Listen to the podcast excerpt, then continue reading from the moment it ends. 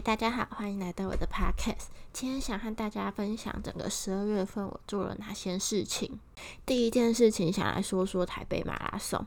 台北马拉松今年是举办在十二月二十号，主要是在 COVID-19 的疫情影响之下，应该是全世界少数有举办的马拉松比赛。其实我是一个不太喜欢运动的人，尤其是那种会需要在室外，然后太阳底下，而且会流汗。所以马拉松对我来说一直是一个很热血，然后很想尝试。但是就是看到那个太阳跟就是可能跑一印象中你会气喘吁吁的样子，我就一直跨不出那一步。大概是在九月份的时候，我刚好就是透过电视的那种新闻下面的滚轮，有看到说台北马拉松在招募志工，我就觉得这是一个还蛮适合我的活动。一方面是因为我本身就是很喜欢。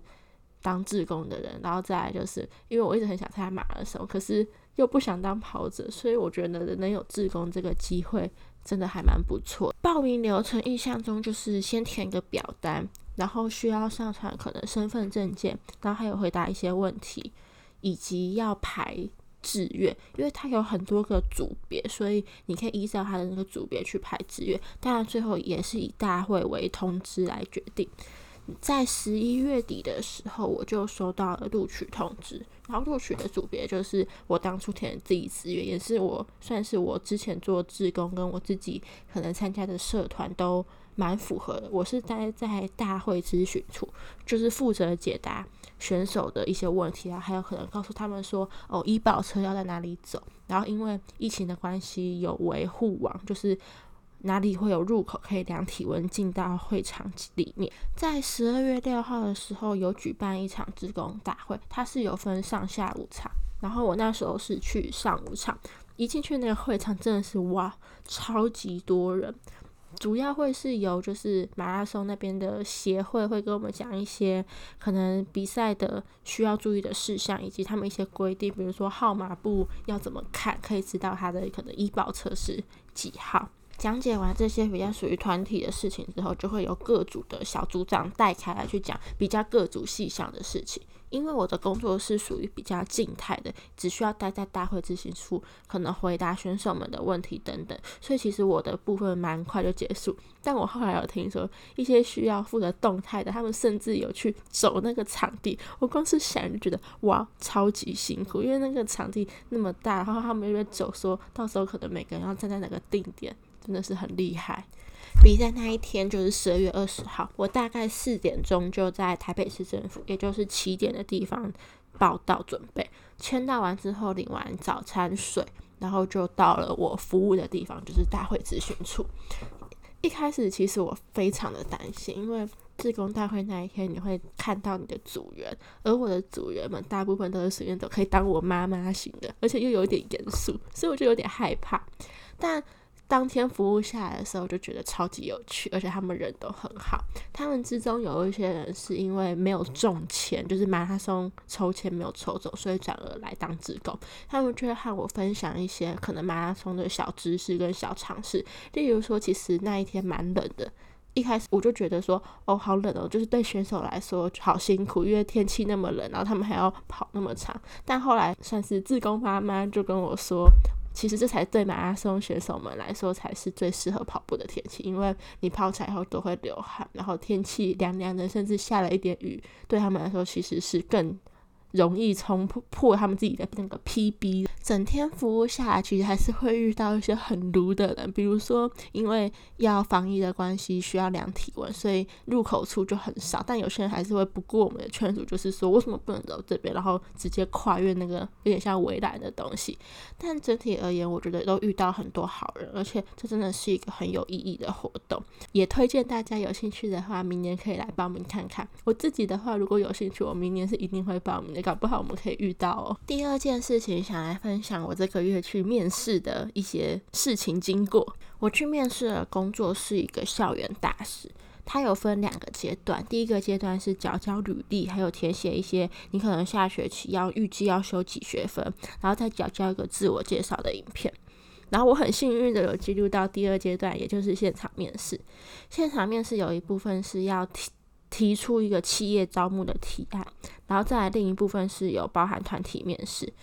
那时候其实，在等第二阶段面试通知的时候，我发生超级灾难的事情。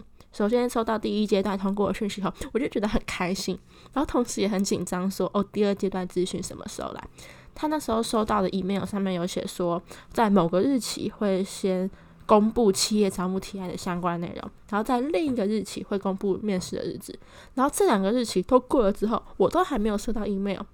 然后因为其实我自己本身是理科的学生，所以其实我对校园大事，然后尤其是行销这方面，我都还算蛮不懂的。然后也没有面对可能人资 HR 的经验，所以那时候我就非常紧张。我很怕我寄信去了公司的话，会让他们觉得说啊，你这个人好烦，然后就是对我印象扣扣扣扣分。所以我就一直忍忍忍。然后到最后真的快要面试前了，然后我就说，我就想说，天哪，这样不可以！我都一直没有收到资讯，所以后来我就去密了粉钻，然后才他们才跟我说，哈，其实就已经按照原定的日期都已经寄出啦。后来他们就还是人很好，帮我。再寄，后来好不容易收到面试的通知之后，我就看着那个企业招募提案这六个字，就是明明都是中文字，然后我都懂，但他们称赞写的意思，然后还有一些对就是面试提案相关的解释，我根本就完全搞不懂。天哪，行销到底是什么？所以那时候其实我也蛮紧张，但就保持着一个，这是我觉得还蛮有兴趣的活动，然后我觉得也可以。正就像增广见闻，认识更多的人，所以就是有点硬着头皮就上了。虽然我最后的结果是没有录取，但是这对我来说真的是一个很难得的经验。尤其是团体面试的时候，我可以听到别人的想法，然后认识到其他真的很厉害的，就是真的每个人的经验都很丰富，而且你会觉得他们讲话的时候，就是整个人会闪闪发光，你会觉得很羡慕这些人，然后。就会觉得哦，我在这边可以接触到他们，真的是一个很荣幸的事情。面试过程中算是有一个小小的插曲，应该是和我就是团体面试同一个人，那个人和我企业提案介绍的公司以及。简报用的模板 PPT 居然完全重复，而且他是第一个报告，所以那时候我看到他的报告出来的时候，我就想：天呐，这个东西就是太有默契了，也算是整个面试活动经验中还蛮难得的一个经验吧。再来来聊聊圣诞节，好，说到圣诞节就会想到交换礼物，而我今年已经参加过了两团交换礼物了，第一个是社团的。然后第二个是室友的，先来说说室友的好。我们室友总共有四个人，而我们交换礼物的方式是事前就是先抽签，然后你抽到谁就是要送给那个人礼物。比较有趣的是，我们四个室友抽到的签是两两互送。出现的礼物也蛮五花八门的，例如有干洗法，因为收礼者他很不喜欢洗头，他每天都在说：“哦，今天可不可以不要洗头？”另外也有洗衣球，因为之前我们寝室聊天的时候有提到说：“诶，洗衣球到底是不是一个好用的东西？不然每次都要拿着洗衣机从楼上爬到楼下的洗衣房去洗衣服，真的是一件很麻烦的事情。”我送的礼物是一个。小盆栽还有一些好吃的糖果饼干。会选小盆栽的原因，是因为我那时候在逛礼物店的时候，就是一直想不到三百块这个区间可以买到什么，就是很有价值意义的东西。然后逛逛逛，就看到在卖小盆栽，就觉得哇塞，真的是太疗愈了。那个就是一个简易罐，只要打开来就可以浇水，然后就可以看它每天成长。我觉得这是一个对。忧郁的大学生来说，一件非常重要的事情。而我收到的礼物是一个算是小夜灯小夜灯，就是一个小灯。因为我室友他们都说叫我不要在黑暗之中再划手机。然后，可是我就是一个很喜欢睡前疯狂划手机的人，所以算是他们对我的期许。然后我就跟他们说：“好，我一定会使用的。”再来社团的礼物，因为人比较多，所以我就着重在我收到的礼物好。我抽到的是一个学弟送我的，一开始那个包装包装的超级精美，然后我就 拆不开，后来就直接暴力的把它撕垮，然后它在里面的纸箱是一个博客来的纸箱，它上面写了一个爱笑包，然后笑是学校的笑，里面就是充满了就是学校的可能纪念娃娃，还有一些关于学校的纪念品。当下学弟看着我的表情，我觉得超级微妙。但其实内心我是还蛮喜欢的，因为它里面送的那个娃娃，其实是我一直还蛮想要，但是不知道去哪里获得的。就在我觉得诶，其实还蛮不错的时候，那个学弟就掏出了另一个宝藏，跟我说：“诶，学姐，其实这才是真正的礼物。”然后那个礼物就是一个圣诞香氛。那个香氛其实是一个我一直很想要，但是就会觉得好像有点没必要，所以舍不得买的东西。所以收到当下真的是超级惊喜，然后很喜欢。最后十二月对大学生来说也是期末地狱，或者说其实考试一直来都没有停过，所以最近也在忙着念书，有时候也会感到蛮无力的，觉得自己的付出好像看不到收获。他有一句话：生活好难啊，但还是要继续努力呀。那这次的 podcast 就停在这里喽。